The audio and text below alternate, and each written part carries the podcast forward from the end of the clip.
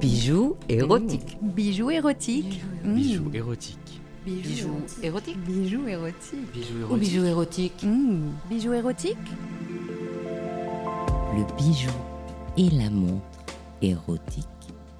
Et oui, c'est le sujet de cette nouvelle saison d'Il était une fois le bijou, le seul podcast thématique de la joaillerie. Et d'ailleurs, je vous souhaite la bienvenue.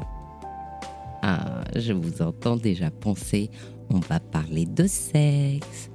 En fait, vous me connaissez, on va parler bijoux et érotisme, qui vient du grec eros et exprime tout ce qui suscite le désir. Dans ce tout, il y a pêle-mêle le Kama Sutra, les sculptures du temple de Langshama, l'art d'aimer d'Ovide, les manuscrits du marquis de Sade, jusqu'à l'origine du monde de Courbet. Parce que l'érotisme, ce n'est ni le sexe, ni l'amour, ni la pornographie, mais toutes les émotions qui provoquent l'ardeur et stimulent les appétits. Alors oui, cet appel ardent est suggéré, entretenu, démultiplié par les représentations culturelles et artistiques les plus susceptibles de réchauffer les sens. Et en ce sens, les œuvres de nombreux artistes joailliers évoquent Eros, réchauffent la flamme, suggèrent les fantasmes et même stimulent la concupiscence. Alors je vous propose un voyage dans les bijoux érotiques de l'Antiquité à nos jours. En quelques épisodes, je vous emmène découvrir comment le bijou reflète à travers le temps l'érotisme sulfureux des interdits d'autrefois, comme l'obligation de jouir de notre époque plus permissive. Je vous invite à décrypter la nouvelle place des femmes que le bijou érotique indique à partir de 1900. Je vous accompagne dans les nouvelles pratiques ludiques des bijoux érotiques d'aujourd'hui.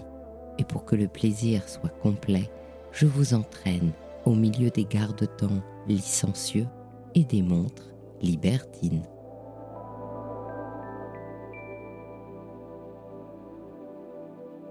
Tout d'abord, je vous dois quelques explications. Parce que cette saison a été un peu longue à venir.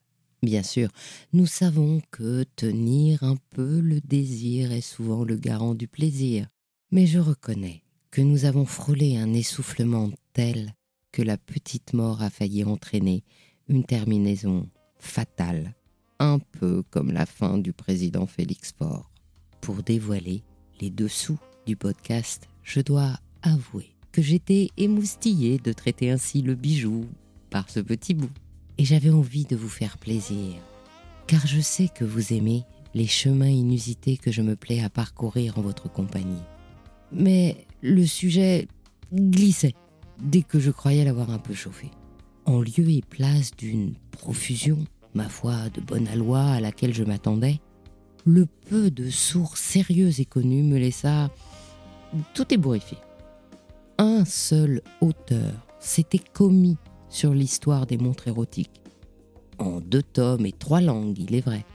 Ces ouvrages du regretté Roland Carrera sont devenus tellement rares qu'ils sont de véritables objets de désir, tout en signalant sur la couverture que l'auteur et l'éditeur déclinent toute responsabilité en cas de vente de ces ouvrages à des personnes mineures. À notre époque ultra médiatique et libérée, et qui met les femmes à nu pour vendre une bouteille d'eau, je ne m'attendais pas à tant de pudibonderie.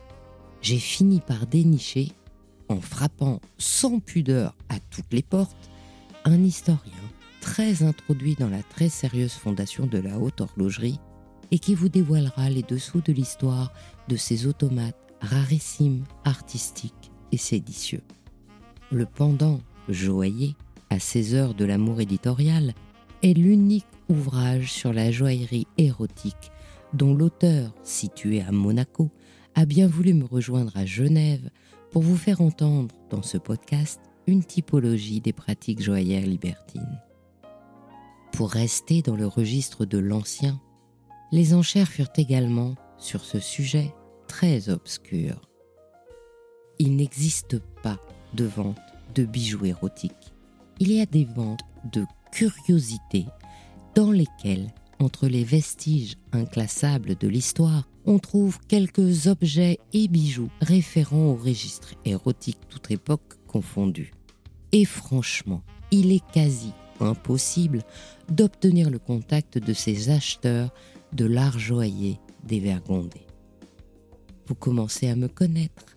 L'impossible est chez moi un irrésistible aiguillon et ces quelques désillusions m'ont poussé, comme Michel Onfray, à proposer un art de jouir qui dépasse la lignée morale pour réhabiliter une pensée hédoniste et bien sûr joaillière. Alors je suis allée cueillir la marguerite en comptant fleurette au joaillier. Et j'ai été régalée de mille anecdotes croustillantes, de bijoux de famille flirtant avec gourmandise, avec l'or et le savoir-faire. Pratiquement chaque joaillier a reçu une commande spéciale pour satisfaire une demande osée ou même carrément grivoise. Et c'est bien là le point. C'est à chaque fois un désir unique. Alors il n'existe pas de véritable marché sur lequel se spécialiser. Et les artisans ne peuvent prendre le risque de rester fidèles à une clientèle qui cherche, quand elle collectionne, à papillonner dans différentes corolles stylistiques, ou pire, qui cède une seule fois comme un coup d'un soir.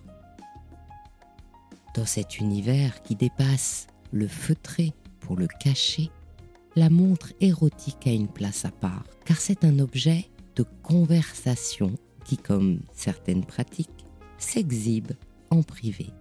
J'ai trouvé le spécialiste mondial de ces heures dissipées à Genève, et vous aurez, j'espère, plaisir à l'entendre raconter les raisons et les façons de sa collection Cabinet de curiosité.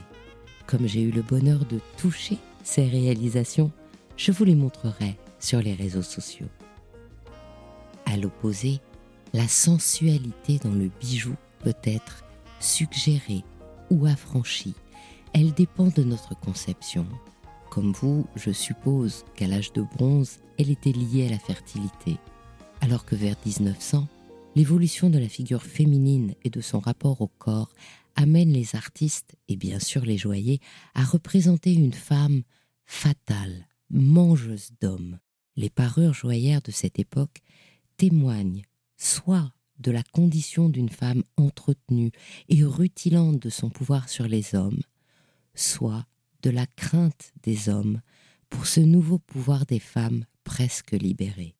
Il m'a fallu quatre mois rien que pour enregistrer les deux historiennes qui ont osé aborder ces sujets, soulever les dessous de ces conceptions diamétralement opposées et expliquer le registre sensuel des bijoux qui les symbolisent. Et aujourd'hui, où croquer la pomme peut exprimer une multitude de façons de s'aimer, il existe des bijoux pour jouer avec soi ou prendre du plaisir à deux pour orner son intimité et appréhender sa sexualité. Comme mon propos n'est pas d'encenser une pratique particulière ou de militer pour une galantise dévoyée, j'ai déniché la créatrice reconnue qui depuis 15 ans dessine et produit dans la pure tradition bijoutière exclusivement des parures coquines et hypoallergéniques qui accompagnent les femmes et les hommes à s'aimer en beauté et en bijoux. Je suis Anne Desmarais de Jotan et je donne une voix aux bijoux chaque dimanche. Dès la semaine prochaine, le 3 avril, le premier épisode nous plongera dans l'histoire des montres de poche libertines.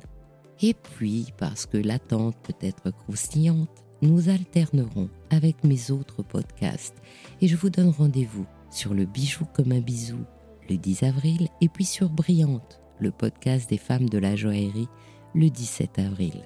Et nous nous retrouverons le 24 avril sur ce podcast dans un nouvel épisode pour effeuiller ce sujet du bijou et de la montre érotique. Pour ne manquer aucun de nos rendez-vous du dimanche autour du bijou, abonnez-vous à chacun de mes trois podcasts sur votre plateforme d'écoute préférée et encouragez-moi en partageant l'épisode sur vos réseaux sociaux. Si vous êtes sur Apple Podcasts, Spotify ou sur YouTube, mettez de jolis commentaires, des pouces, des étoiles. C'est ce qui permet de faire monter le référencement des podcasts. Et si vous aussi vous avez envie de faire parler vos bijoux et votre maison, je serai ravie de vous accompagner pour réaliser votre podcast de marque ou vous accueillir en partenaire dans mes podcasts natifs. À la semaine prochaine, en joyau et avec amour.